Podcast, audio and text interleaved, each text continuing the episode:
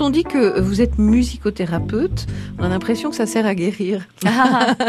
non? Bah, Guérir, c'est un grand mot, mais après, euh, soulager, euh, éveiller. Euh, la musicothérapie, c'est vraiment un outil qu'on utilise pour remettre les gens en rapport à leur corps, c'est vraiment des Ça permet de se recentrer. Ouais, ça serait vraiment euh, bizarre de dire qu'on peut guérir, mais euh, on peut faire du bien. Alors, tous ceux qui chantent le disent.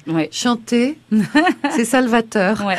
C'est un antidépresseur très, très, très euh, efficace.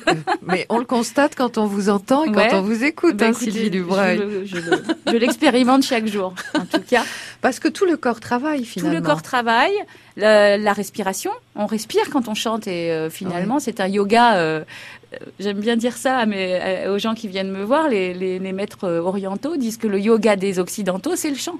Ah parce que c'est vraiment une pratique qui nous fait respirer, qui nous fait vibrer, qui nous met en rapport au corps d'une façon très précise et très ludique. Parce que nous, les Occidentaux, on est très intellectuels, donc ça nous permet aussi de débrancher un petit peu ce qui se passe en haut là. Le yoga de la voix, d'ailleurs, c'est ce que vous enseignez. La méditation aussi, on en a besoin. Oui, je passe par ces techniques-là s'il y a besoin. Hein, ça dépend vraiment euh, des séances, quoi. Des fois, c'est de la technique vocale très académique, et puis des fois, ça passe par le yoga, parce que la personne peut avoir besoin euh, qu'on lui explique les choses euh, d'une façon un peu moins intellectuelle, justement. Cette formation, je l'ai créée à partir de ce que moi j'imaginais d'une formation idéale pour moi-même. Ce que j'aurais aimé avoir moi quand j'étais jeune, je me suis dit mince, qu'est-ce que j'aurais aimé qu'on m'amène moi à 20 ans quand, quand je me formais.